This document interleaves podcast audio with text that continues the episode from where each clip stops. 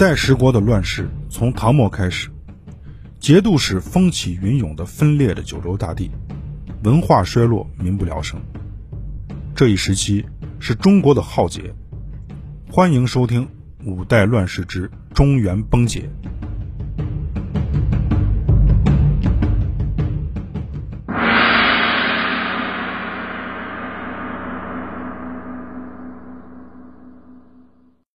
各位听友，大家好，我是陈志远。在上一回呢，我们讲了柴荣治理水患、治理盗贼，并且在北方的边境线上修建防御工事、深挖阜阳河。柴荣呀，这是要准备大干一番。这一回呢，我们再继续讲柴荣的事业。到了九五五年的三月二号，柴荣就在河北深州的李堰口设置了靖安军节度使。把它作为对抗辽国的战略前线据点。柴荣这个时候啊，他就经常想啊，过去从晚唐时期黄巢攻入到长安，到现在呢八十多年的时间，中原大地呢是分崩离析啊。高平之战虽然胜利了，但是呢国家还没有统一。他现在最大的愿望就是想让中原和平，结束战乱。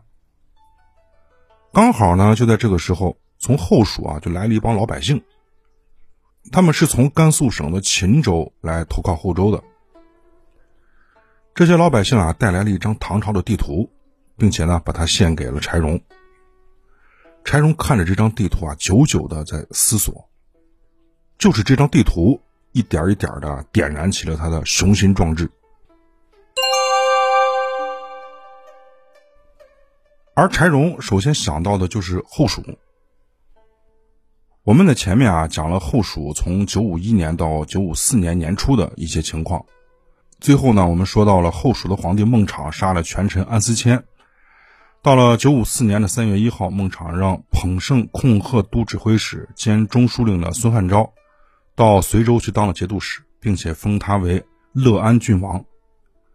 实际上这就是解除了孙汉昭的军权。捧圣控贺都指挥使是掌握禁军的。节度使呢带的兵马相对要少很多，这孟昶现在对禁军特别不放心，然后他就想了个办法，把禁军给分割了，分成了十个单元，化整为零，分别交给不同的武将。九五五年，柴荣大搞改革，正月，孟昶就在陕西的凤县设置了威武军节度，他意在加强对后蜀的防御。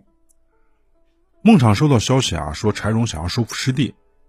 所针对的就是原来在后晋的时候，这个具体的时间是在公元九四七年的正月。那个时候呢，投降到后蜀的甘肃啊，有三个州：界州、成州和秦州。这三个州现在的位置分别在甘肃的陇南、成县、秦安，再加上一个陕西的凤州。凤州是在九四七年的四月投降的。然后孟昶就让客城使赵继札去巡查边防。看看后周啊有没有具体的军事行动。后蜀这边啊很多年都没有打过什么像样的仗了，他们自认为自己还不错啊，那典型的就是夜郎自大。而赵继扎呢，他认为自己文武双全，这其他人都不行。他回去以后啊，就跟孟昶禀报说，秦州的雄武军节度使韩继勋，还有凤州的刺史王万迪，他们啊能力平平，指望他们那是不可能抵御强敌的。孟昶就问他：“那你认为谁能担任统帅呢？”这远在天边，近在眼前啊！我这么一个大能人，刚好就适合干这个事儿。他就跟孟昶说：“我能干。”孟昶当时也没答应，考虑再三。到了三月二十七号，孟昶才下命，让赵继扎到秦州去当监军，这也就是个监军而已啊。另外调了晋州一千多人当他的警卫队。这个话那就是个吹牛，到最后啊，他就死在自己这张嘴上了。孟昶还是觉得不放心。过了几天呢，他又派了重臣知枢密院王昭远，再到蜀州的边界去巡视检查。就在这两天，孟昶忙着派人去检查边境线，而后周这边呢，柴荣开了两个会。这第一个会的内容呢不太重要，是属于城市规划史的部分。跟大家简单说一下啊，主要的内容就是扩建开封，准备在冬天动工。以后老百姓的坟地呢，就只能放在新城七里以外的地方。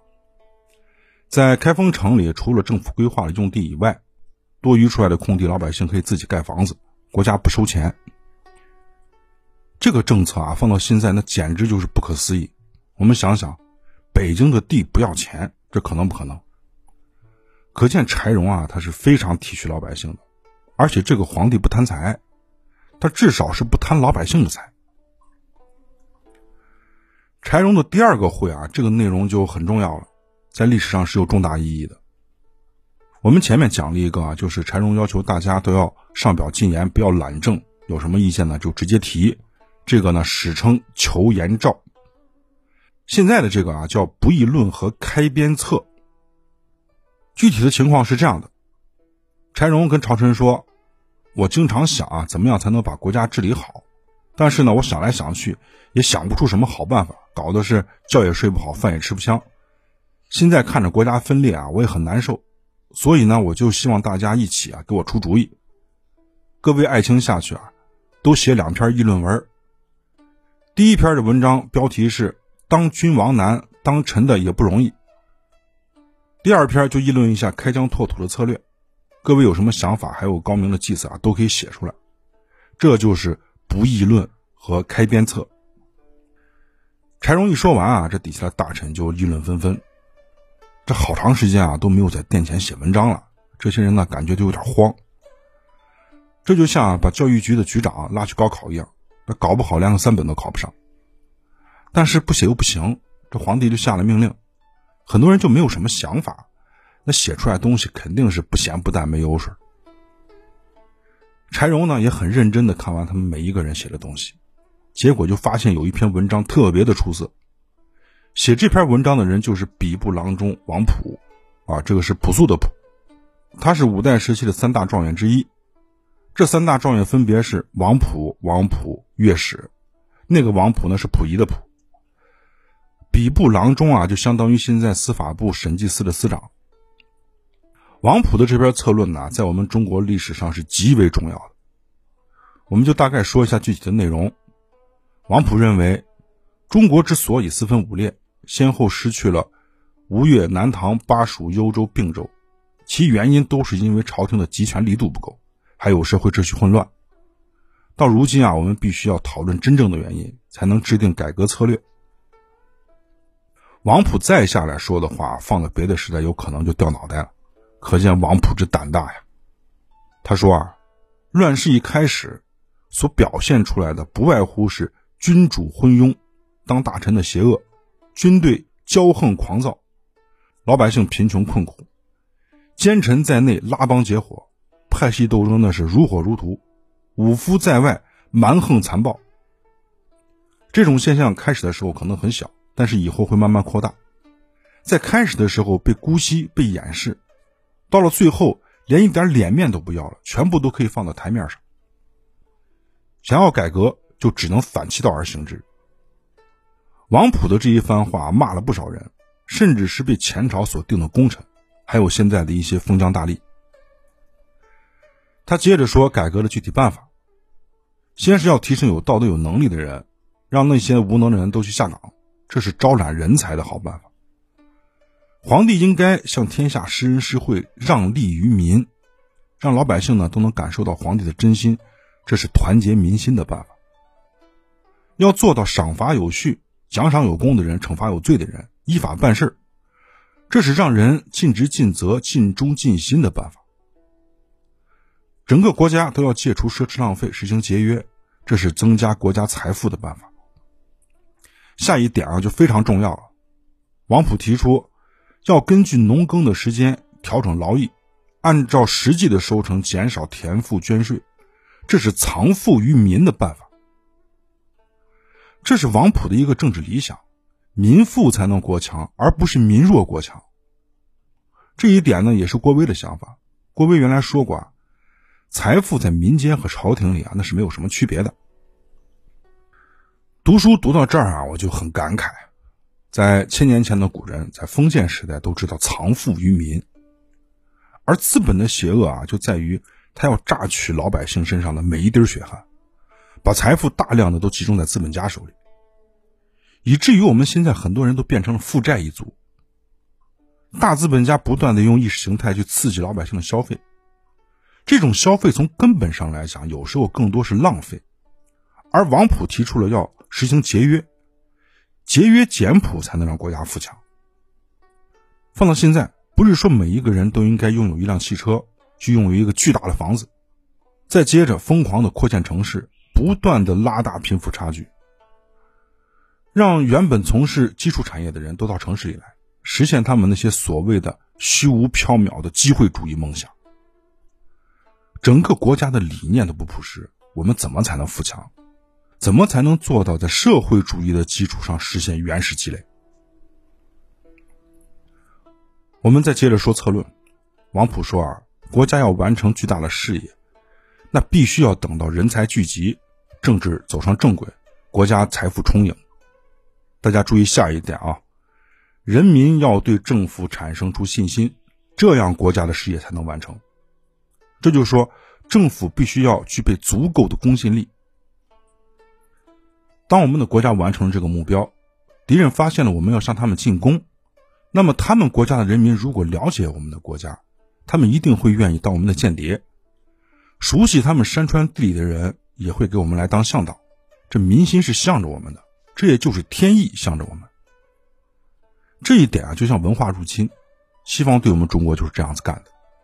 他们利用各种各样的媒体、商品啊，去宣传他们多么多么的美好，多么多么的公平，构建起中国的西方式生活。所以啊，大家这一点一定要警惕。接着呢，王普又说了平定天下的先后顺序，他认为应该先攻打弱的。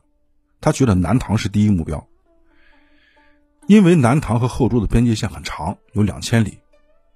如果发动攻击啊，就很容易让对方疲于奔命，找不到重点，无处下手。而我们应该在他们没有防备的地方动手，要声东击西，避开他们的主力，攻打防御薄弱的环节。不需要派出大部队搞大战役，应该有高速机动的部队随机出动骚扰。南方人天性懦弱胆小。啊，这个是有地域歧视的啊！如果呢，边关是到处响警报，他们一定会吓得东跑西跑，然后呢，大量的调兵用兵。这样的话，整个国家就会陷入到财力枯竭的状态。如果他们不用兵，那么我们刚好就利用这个机会大举入侵。这样的话呢，长江、淮河这些地方呢，就会归我们所有了。既然夺得了长江以北，我们再利用他们的人力。那么长江以南呢，也就很容易得到手了。当我们实力壮大以后，像南汉和后蜀啊，他们自然就非常害怕。到时候啊，我们只需要一份军令、一个诏书，他们就会来投降。等整个南方全部稳定了以后，燕云十六州一定会望风归附的。如果他们不归附，那就把南征的大军调到北方，北伐辽国。而北汉呢，那是我们势不两立的仇敌，最终啊，我们要和他们决一死战。现在从高平战役以后啊，他们实力衰弱，士气沮丧，目前是不足为惧。我们可以把北汉作为最后一个吞并的目标。而如今我们兵强马壮，武器铠甲都准备的很充分，而且我们现在军法严明，将士们都愿意为国出力。我认为明年就是九五六年就可以出动了。今年的夏秋，我们就应该存储粮食，充实边防。柴荣对王普的建议非常重视，而且是大加赞赏。这个人不怕得罪人啊！当时的文武百官大多数都是苟且偷安，这多数人写的策论啊就没有什么高明的意见，还是过去老一套的东西。只有王普意气风发，有进取心，分析的到位，有谋略，有深度，而且还有可操作性。这一切啊都符合柴荣的想法。没过多久呢，就封他为左谏议大夫，兼知开封府事。这就像我们写论文。你平时不思考的人，他写论文写不出来。有时候呢，你别看什么大学教授啊，只要脑子停止思考了，那么他这个学术生涯就结束了。更严重的说啊，人生到此也就没有什么意义了。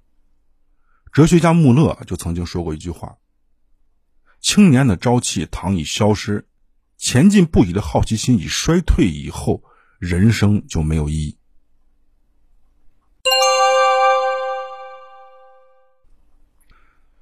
最后啊，我们再说一个人刘慈，在九五五年呢，后周的刘慈去世，享年六十五岁。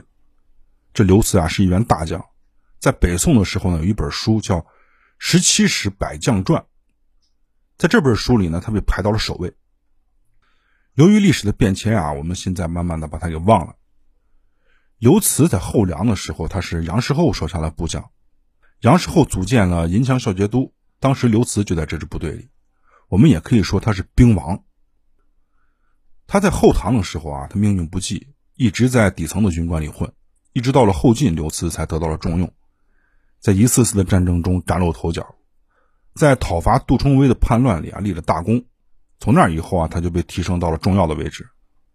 在郭威平叛的时候，他攻打李守贞，冲锋在前，势不可挡，那真是一员阵前悍将。郭威称帝了以后呢，他就当上了宰相。为人是非常忠诚。柴荣讨伐北汉，刘慈作为最后一支援军，虽然是来的晚了一些啊，但是呢，起到了决定性的作用。刘慈值得称赞的一点啊，是他身上没有军阀气。他在当节度使的时候呢，不实行苛政，不扰民，任用贤士。后来北宋的开国功臣赵普、楚昭甫，那都是他当时给招来的。刘慈有个优点啊，不忘本。我们有一个成语叫“背甲枕戈”，形容啊时刻不放松警惕。这个成语就是出自于刘慈的。他不管在什么时候啊，都能想起来他的身份，我是一名武将。他在当地方官期间啊，就经常睡觉的时候还穿着铠甲，头枕着武器。他的这个行为就很奇怪，这样睡觉呢肯定不舒服。就有人问他：“你为什么要这样做？”他就回答：“我以此取富贵。”岂可一日折望之？且人情一席，若一堕其金力，有事何以报国？我们听听啊，这话说的多好！我是以打仗而取得的富贵，我就不能忘记了我是个战士。后面的这个人情一袭就说的更好了，意思就是我们会跟着周围的习俗慢慢改变我们的初衷。如果我不时刻警惕，经常训练自己，国家出事儿，我拿什么报国？这就让我想起了电视剧里啊一个人叫许三多，那是一个固执的憨憨啊，那是非常感人。现在的人身上缺乏的就是这种最质朴的东西。